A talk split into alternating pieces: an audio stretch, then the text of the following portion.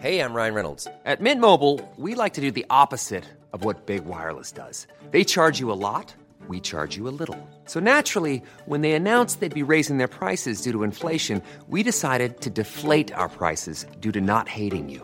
That's right. We're cutting the price of Mint Unlimited from $30 a month to just $15 a month. Give it a try at mintmobile.com slash switch. $45 upfront for three months plus taxes and fees. Promo rate for new customers for limited time. Unlimited more than 40 gigabytes per month. Slows. Full terms at mintmobile.com.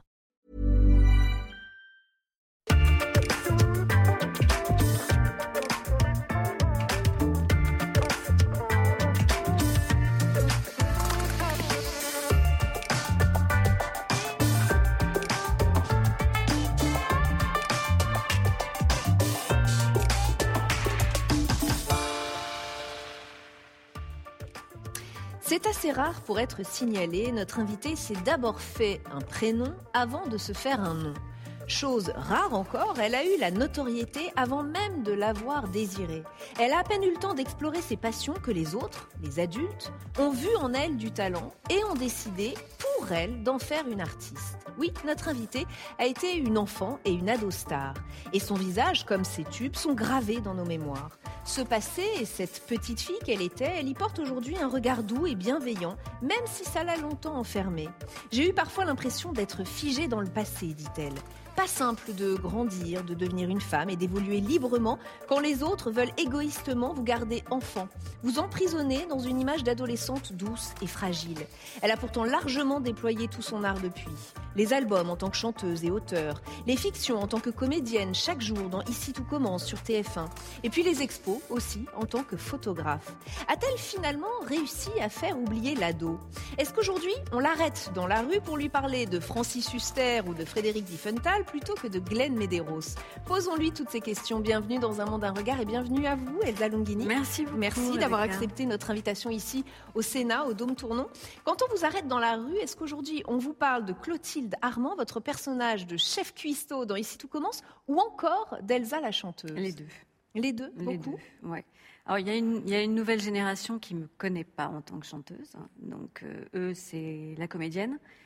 Et, euh, et puis d'autres qui me suivent depuis toujours. Et, euh, et un- tout se mélange un petit peu. Donc, c'est assez. Vous avez l'impression que vous êtes marrant. définitivement fait un nom de famille en plus de ce prénom?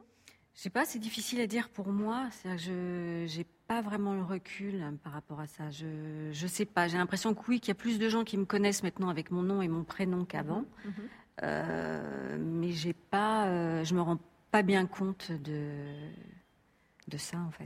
Ça a été un combat difficile quand même de, de vous affirmer en tant qu'artiste complète. Alors ça a été un combat pendant quelques années et puis après j'ai lâché le combat.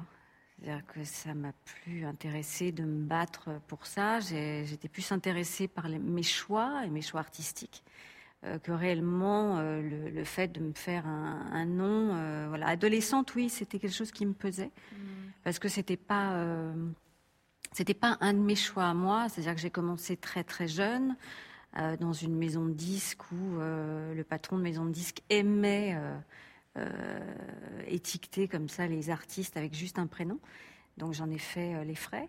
Et c'est vrai qu'après c'est difficile d'imposer un nom quand on quand on nous connaît juste avec un prénom, mais euh, euh, comme j'ai commencé moi par le cinéma, mon nom a toujours été euh, avec mon prénom au cinéma, voilà, ou dans la fiction. Mais, Comment interprétez-vous cette façon dont le public vous a figé dans le passé, comme vous dites Euh, Je parlais d'égoïsme tout à l'heure. Est-ce qu'il y a eu cette volonté inconsciente, mais de ne pas vouloir euh, vous laisser grandir? On aimait trop euh, la Elsa telle qu'elle était Oui, je pense qu'il y a plein de gens qui aiment. euh, Il y a une nostalgie aussi. Puis on est rattaché à un passé, à une enfance, une adolescence. euh, On a envie de garder, euh, de garder ça euh, intact en fait. Et euh, comme c'est peluche, comme euh, voilà des choses doudou, qui quoi. sont doudou, euh, des choses qui tout d'un coup nous nous rassurent en fait. Je crois que c'est rassurant pour beaucoup de gens.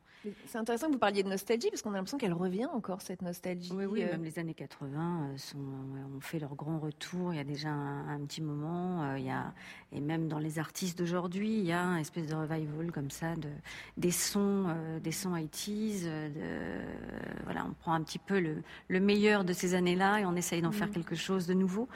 Mais pourquoi, d'après vous? Parce que peut-être on a peur du monde tel qu'il est aujourd'hui. Alors parce que tout est un éternel recommencement, j'ai l'impression. Qu'on revient à des choses parce qu'on s'épuise aussi, et puis que et que justement, je crois qu'il y a euh, y a cette nostalgie ou le fait de se dire qu'on n'a pas vécu une époque et qu'on aurait peut-être aimé vivre dans cette époque, même si on ne se rend pas compte aussi de, de ce qu'il y avait de négatif. On garde le positif, ou c'est une espèce d'image aussi figée euh, où on voit euh, des gens avec des costumes colorés, avec euh, oui une espèce de légèreté. voilà, de légèreté, et, et, on a l'impression que c'était tellement mieux avant. Et quand on a nous vécu ça, il y avait bien sûr des choses positives, mais il y avait aussi beaucoup de choses négatives. Il y avait l'arrivée du SIDA, il y avait du racisme, il y avait voilà, il y avait touche pas à mon pote, il y avait il y avait plein de choses aussi qu'on retrouve aujourd'hui. Euh, mais euh, voilà, je crois qu'il y a une nouvelle génération qui, euh, comme peut-être nous aussi dans les années 60 ou 70, où mm. il y a une espèce de fantasme de. Mm. De, d'un passé brillant. Vous en avez voulu à votre entourage, à vos parents ou même aux médias de vous avoir figé dans cette image ou d'avoir participé à cette mécanique qui vous figeait dans une image ou pas?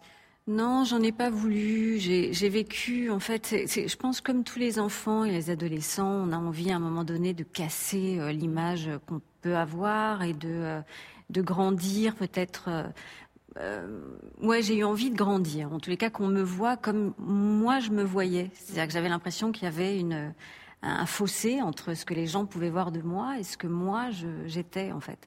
Et à un moment, ça m'a pesé. Mais j'avais 18 ans, 19 ans, euh, euh, et, comme tout adolescent ou adolescente, j'ai fait une espèce de petite crise interne comme ça.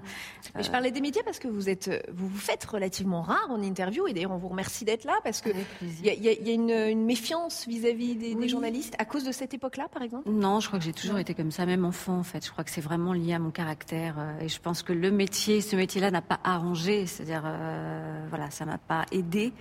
Euh, à avoir confiance parce que parce qu'on a affaire aussi à des gens qui sont pas spécialement bienveillants tout le temps parce qu'on apprend à, à, apprendre sur soi à, répondre à des questions auxquelles on n'est pas euh, euh, spécialement préparé en fait. Voilà on nous demande beaucoup beaucoup beaucoup. Et puis on a on a moi j'avais peur. Voilà j'étais un peu terrorisée un peu lâchée comme ça dans ce... Vous dites d'ailleurs, hein, j'ai toujours été sur la réserve, une méfiance qui date de l'enfance. Oui, mais j'avais 6 ans, j'étais comme ça aussi. J'ai toujours été très, très renfermée, très timide. Je pense qu'il y avait une grande timidité aussi. Et puis qu'à cause de ça, j'ai cette sensibilité, cette timidité, je me suis euh, un peu forgé une carapace et, euh, que j'ai euh, voilà, que j'ai gardé au fil des années. On va reprendre les choses depuis le début. Votre carrière artistique n'est quand même pas euh, un hasard, hein, pas complètement. Vous êtes né dans une famille d'artistes. Votre maman était peintre et sculptrice, votre père musicien, compositeur, photographe, qui pendant dix ans a chanté dans les restaurants et fait la manche. Et il avait un petit peu honte de ça. Alors lui, il essayait de se cacher, il essayait de faire en sorte que vous ne le voyiez pas. Et vous, vous dites au contraire, j'adorais le voir faire ça et j'adorais le voir euh, donner du bonheur aux gens. Ah ouais, je trouve que c'est euh, c'est une des choses les plus courageuses en fait. C'est c'est, enfin, il a, il a tout fait pour aider sa famille, pour nous donner à manger, euh, pour euh, parce que mes, mes, parents avaient pas un rond en fait quand ils m'ont eu. Euh, c'était, de toute façon, c'est jamais le, bon moment pour avoir un enfant, mais là, c'était vraiment pas le bon moment. Mmh. Et, et c'était courageux. Donc, il s'est dit à un moment donné à chercher des pièces dans n'importe quel manteau pour essayer d'acheter du lait à son enfant. Bah, il s'est dit voilà, qu'est-ce que je peux faire? Je sais jouer de la guitare, je sais chanter. Eh ben, je vais aller, je vais aller faire ce que je sais faire. Qu'est-ce que ça a fait de, vous aujourd'hui? Qu'est-ce que cette, euh, ce, bout d'enfance-là que vous racontez fait de l'adulte que vous êtes devenu? Je pense que j'ai une conscience du travail, de la valeur du travail. C'est-à-dire que j'ai toujours eu euh, ce sens-là très aiguisé, en fait, de, euh, bah, de ce que c'était. En fait, j'ai jamais eu l'impression d'être arrivé à quelque chose ou de euh, ou d'être parvenu. Euh, j'ai pas du tout ce, truc-là. en fait, je, vis et je pense encore comme si on n'avait pas d'argent. Euh, et que ça pouvait, ça pourrait s'arrêter et que ça pourrait s'arrêter demain. Et j'ai pas, voilà, j'ai, je, je, fais très attention en fait. Je suis dans une, voilà, dans, dans, mm. cette prudence et sobriété. Oui. Mm. Euh, vous avez 7 ans lorsque Dominique Besnéard, agent de votre tante Marlène Jobert, vous propose lors d'un dîner familial de passer le casting d'un film de Claude Miller, Garde à vue. Mm. Vous êtes prise à ce casting, vous jouez aux côtés de Romy Schneider, Lino Ventura, Michel Serrault, et là vous crevez l'écran. Sauf que vous l'avez dit, vous êtes une petite fille très timide, introvertie, pas très rassurée. Est-ce que vous diriez que les adultes ont un peu décidé pour vous d'un chemin qui n'était pas forcément le vôtre au départ? Est-ce que vous avez eu le sentiment de subir? Est-ce qu'au fond de vous, vous aviez envie de jouer cette de jouer la comédie. Ou est-ce qu'on a décidé pour vous? Je pense qu'on a décidé pour moi au départ. Euh, j'étais trop jeune pour savoir ce que je voulais vraiment. Mm-hmm. Euh, en même temps, on m'a pas mis un couteau sous la gorge, donc euh, il y a sûrement plein de raisons pour pour lesquelles j'ai dit oui et j'ai accepté ça. Je pense qu'il y avait euh, mon père a toujours fait ce métier-là, il a toujours eu envie de, de, réussir aussi. Euh, il a fait des disques, mais ça n'a jamais pris comme il aurait souhaité que ça prenne.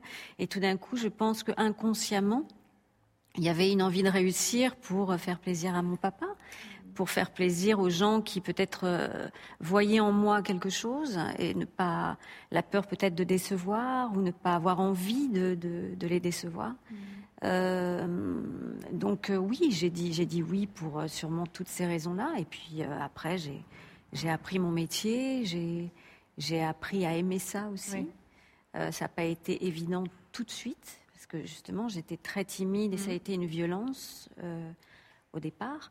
Et puis après, c'est devenu aussi une, une, joie et, une, et un bonheur de faire ça, oui. Et, de ce film en particulier, vous en gardez quel souvenir? Parce que vous étiez quand même face à trois monstres du cinéma. Est-ce qu'ils ont été bienveillants? Est-ce que ça a été un environnement bienveillant? Oui, ouais, très. Ouais. Ouais, J'ai des, images très jolies en fait avec les uns et les autres. Euh, enfin, Romy avait perdu son, fils très peu de temps avant, donc c'est vrai qu'il y avait un. moi, j'avais senti du, haut de mes sept ans une, un regard et une, tristesse et une émotion euh, face à moi. Mm. Euh, sûrement que je devais lui rappeler son garçon aussi. Mhm. Et euh, était égal à lui-même. voilà, c'est drôle, euh, gentil, euh, euh, pince sans rire, vivant, ouais, mhm. très vivant. Et Lino, un bon papa, et qui m'a un peu pris sous son aile et, et j'étais très protégée et très. C'est une expérience qui a pu vous aider à sortir de votre timidité? Non. non, non, non, c'est quelque chose qui m'a. Non, ça a été la, timidité et l'angoisse. Je l'ai encore aujourd'hui, hein, moins qu'avant, mais mais j'ai toujours une, une angoisse en fait, une, une angoisse de ne pas réussir, euh, de pas être, euh, ouais, de pas être à la hauteur en fait. Et à la lueur de, de celle que vous êtes aujourd'hui, quel conseil donneriez-vous à la petite fille que vous étiez, à cette euh, petite fille qui allait se lancer dans la vie? C'est difficile de donner des conseils. elle a fait comme elle a pu, en fait, avec ce qu'elle avait et ce qu'elle pouvait faire. Et, euh, je trouve qu'elle n'est pas trop mal sortie.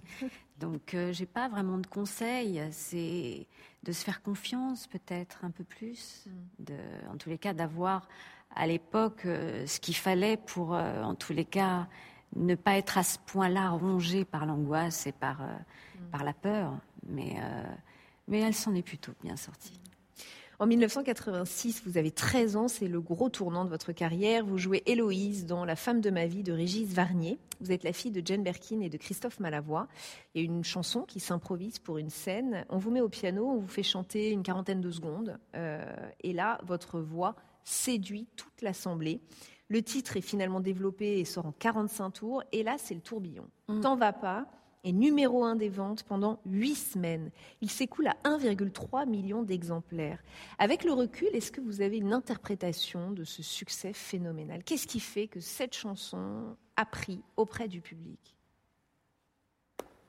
C'est toujours un peu la magie, hein, le, succès d'un titre. Je pense qu'il y a eu plein de choses mélangées. Il y avait un titre qui était quand même très efficace. Mhm. Euh, musicalement, vous voulez Musicalement, une des paroles qui parlaient au plus grand nombre, que ce soit aux enfants qui venaient d'avoir des parents qui, se séparaient, aux parents qui étaient en train de se séparer, avec un enfant qui leur, justement leur enfant qui leur parlait. Donc, euh, je me souviens même à l'époque des artistes qui pouvaient euh, parler à la radio de cette chanson en disant à quel point ça les avait bouleversés parce qu'ils traversaient cette période ou qu'ils avaient traversé cette période. Voilà, et puis une petite fille euh, qui, qui, chantait cette chanson, euh, qui était euh, sûrement avec euh, quel, quelque chose qui, qui, était, comment dire, une peut-être une timidité et une, une douceur hein, qui, mm. qui a parlé aussi ou qui a, appelé, qui a plu à, au plus grand nombre à ce moment-là. C'était le thème du film, hein, c'est pour ça qu'il y a ces paroles-là autour du ouais, C'est le thème du film, mais en fait c'est la chanson qui a amené les gens à aller voir le film plus que l'inverse, c'est-à-dire que le film marchait pas très très bien quand il est sorti, et le, le, le titre a été tellement phénoménal qu'après les gens ont été curieux d'aller voir le film euh, grâce à la chanson. Il y a d'autres succès phénoménaux qui suivront, notamment votre duo avec Glenn Medeiros, dont on est encore quelques-uns à connaître les, paroles aujourd'hui. Numéro un des ventes pendant six semaines. Un duo avec Laurent Voulzy, Jamais nous. Un Olympien en 1990, à seulement 17 ans, hein, c'est ça. Le rôle principal dans le retour de Casanova avec Alain Delon et Fabrice Lucchini, euh, pour lequel vous montez les marches à Cannes, et c'est même un peu houleux. Euh, me souviens encore de la scène compliquée que vous vivez à ce moment-là. Ouais, pas un bon souvenir. Non, parce que la foule. Euh, bah, Alain avait voulu partir de, l'hôtel pour aller à pied monter les marches, et c'est vrai que c'est, ça a été un moment, moi qui suis agoraphobe totalement. Ça a été un peu le cauchemar, ouais. Parce que les fans se jetaient sur lui. Il y avait beaucoup de monde, ouais, même le service d'ordre n'arrivait pas à, contenir les gens. Donc moi, je suis en plus petite, menue. J'avais ma maman qui était derrière, une petite femme aussi, donc je me retournais sans arrêt pour savoir si elle allait bien. Enfin, c'était, voilà, même Lucini qui était avec nous et, enfin, voilà, on comprenait pas trop pourquoi, à part l'espèce de pour un accès d'ego, je pense, euh, pour un besoin d'exister sur juste euh, quelques mètres pour rejoindre les marches. Mais c'est vrai que ça a mis beaucoup de gens dans une situation très délicate et, qui n'était pas nécessaire. Vous lui en avez voulu Vous avez pu lui dire? Ouais, au départ, j'ai trouvé ça un peu con, en fait. Et puis. Euh, et puis après, j'ai laissé tomber, mais ouais, je trouvais pas ça très, très, mm. ouais, très utile. À 20 ans, vous envoyez tout valser. Vous dites stop. Je n'étais plus à l'aise dans ce que je faisais. J'ai dit merde à tout le monde. Je me suis coupé les cheveux. J'ai appelé mon père avec qui je faisais mes disques et je lui ai dit j'arrête et puis je suis enceinte. Quel a été le déclic? Quelle a été la goutte d'eau pour envoyer tout le monde valser? Je sais pas. Je, pense que pour beaucoup de gens qui ont commencé peut-être très tôt aussi, mais même pour des gens qui commencent sur le tard et qui font beaucoup, beaucoup, beaucoup, beaucoup, et qui à un mm. moment on on n'a même pas le temps de se poser pour réfléchir en fait à ce qu'on a envie de faire, à ce qu'on est, à ce qu'on veut vraiment en fait. Euh... Mais vous vous souvenez pas d'un point de bascule, un truc qui vous fait dire la stop Il y a un, En fait, je, crois que j'ai sorti un album et j'étais pas, j'étais pas totalement en accord avec cet album. Euh, il y avait des chansons, voilà, je, je, ouais, je, je, je pense que c'est peut-être ça mm. qui a fait qu'à un moment j'ai fait bon ben, en fait j'en ai marre. Voilà, j'ai envie de, j'ai envie maintenant de me poser, de savoir ce que je veux moi, euh, prendre un peu de recul, peut-être me mettre aussi à créer, ce que je ne faisais pas jusqu'à maintenant. J'étais juste une interprète et, et j'avais envie aussi d'écrire, j'avais envie de, de j'écoutais aussi plein de musiques différentes et qui n'étaient pas réellement de la variété française. Et, voilà, j'avais envie de, de, de, m'instruire aussi, de me cultiver, de et puis je, je crois qu'un besoin ou l'envie de faire un enfant pour, euh, pour être une femme. Hmm. Alors c'était. Je trouve intéressant aussi le réflexe de se couper les cheveux, comme pour dire stop à cette euh, féminité, sensualité à laquelle on vous assignait peut-être. Il y a eu quelque chose de cet ordre. J'ai trouvé ça incroyablement intéressant comme geste. Oui, sûrement.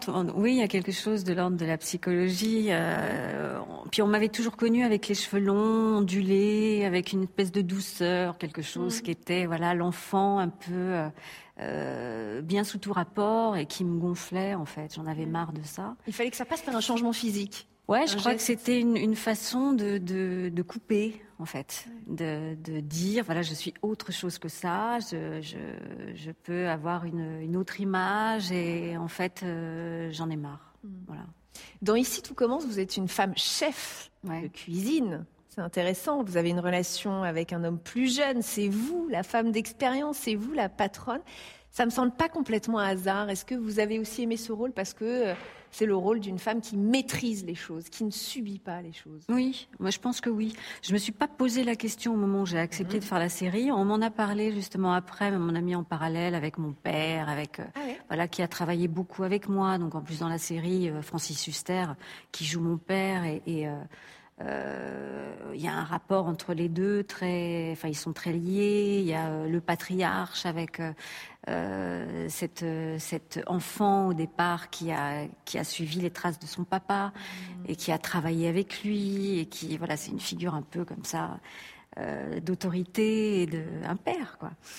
Et euh, donc il y a sûrement un parallèle euh, inconscient euh, quand j'ai accepté de, de, jouer dans cette série, mais, mais sûrement réel, ouais. Mais, mais, dans lequel vous vous reconnaissez aujourd'hui, Oui, et puis je trouve ça très bien, c'est-à-dire que c'est l'image d'une femme que j'aime bien, c'est-à-dire c'est une femme, une femme volontaire, une femme exigeante. qui en même temps vit une relation avec un homme qui est plus jeune que mm. lui et l'assume. Euh, donc je trouve que c'est ouais, que c'est très complet. Euh, ça donne l'image d'une femme d'aujourd'hui. J'ai un document à vous présenter.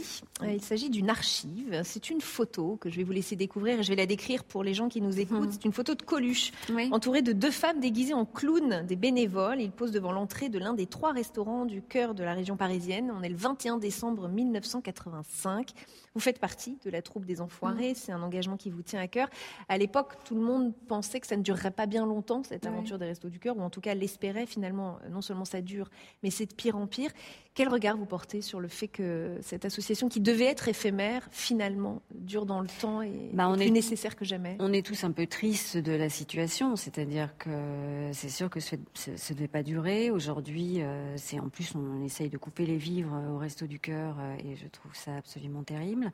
Euh, alors qu'il y a de plus en plus de gens qui sont dans le besoin et qui, et qui en, voilà, qui même, même des étudiants aujourd'hui, des gens on ne pouvait pas soupçonner il y a encore quelques années qui, euh, qui feraient la, queue à la soupe populaire. Donc c'est euh, c'est encore plus aujourd'hui, c'est d'actualité et heureusement que Coluche a existé. Hmm. Dans une interview assez récente à Libération, vous vous êtes dit profondément de gauche. Ça veut dire quoi En fait, je ne sais pas vraiment. Aujourd'hui, c'est très compliqué de dire qu'on est, on est quelqu'un de gauche parce qu'on ne sait plus trop ce que ça veut dire. Euh, je suis euh, profondément euh, dans une envie de, justice sociale. Mm. Et, et, encore aujourd'hui, c'est plutôt à gauche que, ça se passe. Donc, je Pourquoi vous avez l'impression que c'est plus difficile de définir la gauche aujourd'hui?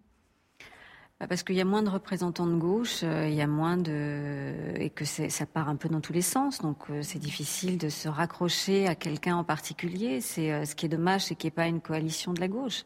Mmh. moi, je le regrette profondément. la gauche a raté son rendez-vous avec ses électeurs, vous pensez? Je trouve que c'est dommage. En tous les cas, moi, en ce qui me concerne, mmh. j'ai j'irai toujours dans le sens de, de cette justice sociale-là mmh. et, d'une aide pour, pour les plus démunis, une aide voilà, qu'il y ait une vraie justice. J'ai des photos maintenant pour vous. C'est un autre rituel dans cette émission. Je vais vous présenter cette première photo. Je ne sais pas si vous la connaissez. Moi, je la connaissais pas. C'est en préparant cette émission que j'ai appris à la, à la connaître. Il s'agit de Tylen Biggs, qui est une influenceuse mode américaine. Elle a 10 ans. Un million et demi d'abonnés sur ses réseaux sociaux, habillés des pieds à la tête par les grandes marques, soutenus par ses parents. Aujourd'hui, les enfants stars, les ados stars, et c'est pour ça que je vous présente ces, photos, euh, émergent sur TikTok. C'est plus du tout la façon dont vous, vous l'avez euh, vécu. Ça, ça émerge sur les réseaux sociaux. Quel regard vous portez là-dessus? Ça vous effraie, vous qui avez connu cette médiatisation si jeune? Là, c'est volontaire, c'est d'eux-mêmes, hein, c'est sur leur réseau. Oui, oui, oui, il y a des choses. Enfin, c'est un peu effrayant euh, pour certains profils. Ça, je veux pas non plus être une vieille icône euh, réac, et ça, je veux vraiment pas l'être. Et, euh, et, le côté c'était mieux avant et tout ça, j'ai pas du tout envie d'être d'être ce genre de personne en fait. Mhm. euh, je pense qu'il peut y avoir un intérêt pour certains à amener quelque chose pour d'autres personnes, et peut-être qu'on n'a pas le recul et qu'on n'a pas la compréhension encore. Parce que moi, à mon époque, il y avait aussi, voilà, des gens qui pouvaient être choqués par des enfants ou des jeunes voilà, qui pouvaient chanter ou jouer la comédie. Et, finalement, c'est un peu plus rentré dans les mœurs après. Euh, le rock and roll a été au moment où il est sorti aussi euh, quelque chose de terrible pour euh, pour les gens. Donc voilà, c'est, je, en fait, j'en sais rien. C'est-à-dire qu'il y a une espèce de flou par rapport à ça. Moi, je suis choquée par par certains profils, par par un vide en fait, ce qui me gêne, c'est le vide. Voilà, c'est c'est euh, qu'il n'y ait pas de création ou qu'il n'y ait pas quelque chose d'apporté. euh, artistiquement ou, euh, Ou sur le fond. ou sur le fond. Euh, voilà, quand c'est que de de la surface ou quand il y a rien, quand on gratte derrière, ça me gêne un peu plus. Un petit conseil à lui donner quand même à cette gamine ou pas? Pour Bah, c'est surtout aux parents qu'il faudrait donner des conseils parce que cette pauvre enfant, elle a 10 ans et malheureusement, c'est pas elle qui décide totalement. C'est-à-dire qu'elle a la possibilité de faire ça, donc c'est plutôt les parents qui seraient euh, condamnables si cette personne-là, à un moment donné, ne va pas bien. Une deuxième photo, il s'agit d'Emmanuel Béard, euh, qui a révélé dans un documentaire avoir été victime d'inceste pendant son adolescence. Elle s'est tue jusqu'ici euh, publiquement sur ce sujet. Elle a décidé finalement d'en parler. Dans Parole contre Parole, vous jouiez une victime de viol qui avait décidé de se taire. C'est un sujet qui vous touche, ce silence des victimes. C'est quelque chose qui vous heurte? Oui, ça me heurte euh, comme le fait de plus être entendu ou écouté à partir d'un certain moment. Euh, je trouve ça extrêmement choquant, en fait. Euh, Les victimes devraient avoir la possibilité de s'exprimer et de parler de ce qu'elles ont vécu à n'importe quel moment de leur vie euh, et qu'il n'y ait pas de prescription. Je trouve que la prescription pour ça est absolument, absolument épouvantable. Et ces femmes-là, justement, c'est très courageux de leur part de prendre la parole. Et on se rend compte à quel point il peut y avoir de nombreuses années euh, avant de pouvoir parler en fait de ce que de ce que de ce qu'on a subi. Euh, moi, quand j'ai préparé le, le- le film Parole contre Parole, j'ai rencontré euh, des femmes et j'ai entendu des femmes qui étaient dans cette situation-là, et c'est une douleur épouvantable Qui les poursuit toute qui les poursuit toute leur vie et ouais, qui, qui, qui poursuit plus les, les victimes que les agresseurs. Donc, euh, je trouve ça terrible de de de pas avoir cette euh, cette écoute. Une dernière photo plus légère qui peut-être va vous faire sourire. Je ne sais pas si vous allez le reconnaître. ouais. Alors, on a découvert cette photo. Donc, Alors, s'agit de Glenn Medeiros. Je l'avais découverte aussi sur Oui, les réseaux justement. Ouais. Voilà, votre complice, votre Ouais. binôme des années 80. Euh, il est devenu professeur puis proviseur d'un établissement scolaire à Hawaï. Vous le saviez ou pas? Oui, oui, je l'ai, je, je su, et je trouve qu'il a très très bien réussi. En plus, il a Mhm. fait une reconversion absolument euh, magnifique. Et euh, je crois qu'il continue de chanter de temps en temps aussi, mais euh, Vous échangez un peu avec lui ça non, j'ai pas échangé avec lui depuis, Depuis qu'on est le adolescent. Non, non, C'est vrai Aucun non. contact avec Glenn. Medeiros. Alors que vous êtes un duo mythique dans la tête des ados. Ah ouais. Enfin, des ados que nous étions. Non, j'ai pas communiqué avec lui, mais, euh, mais en tous les cas, j'ai vu qu'il avait fait une belle carrière. euh, Mm. ouais. Mais elle est sympa cette photo. On avait envie de vous la montrer. Ouais. Ça nous a fait plaisir. J'ai une dernière question qui est en lien avec le lieu dans lequel nous sommes, Elsa Lungini. Nous sommes entourés de quatre statues qui représentent chacune une vertu. Il y a la sagesse, la prudence, la justice et l'éloquence. Est-ce qu'il y a une de ces vertus qui vous parle particulièrement ou qui vous caractérise, vous? Oh, qui me caractérise, je sais pas, mais la justice, je Ouais. pense. Enfin, par rapport à tout ce dont on Mm. a parlé euh, depuis le début de l'émission, en fait, je suis très attachée à, voilà, à une, à une Mm. justice, à une, à une considération, en tous les cas, à une, euh, et que ce soit pas une justice à deux vitesses, et que ce soit pas toujours dans le même sens. euh, que la justice se fait, ou en tous les cas, voilà, qu'on puisse donner la parole et que ce soit entendu, reconnu et juste. On s'arrêtera sur ce mot. Merci, merci infiniment d'avoir été Merci notre à vous. vous qui vous C'était faites si rare en interview. On a été ravis de vous recevoir. aussi. Merci beaucoup. Et merci à vous de nous avoir suivis, comme chaque semaine. À très vite sur Public Sénat, émission à retrouver en podcast, bien sûr. À très bientôt.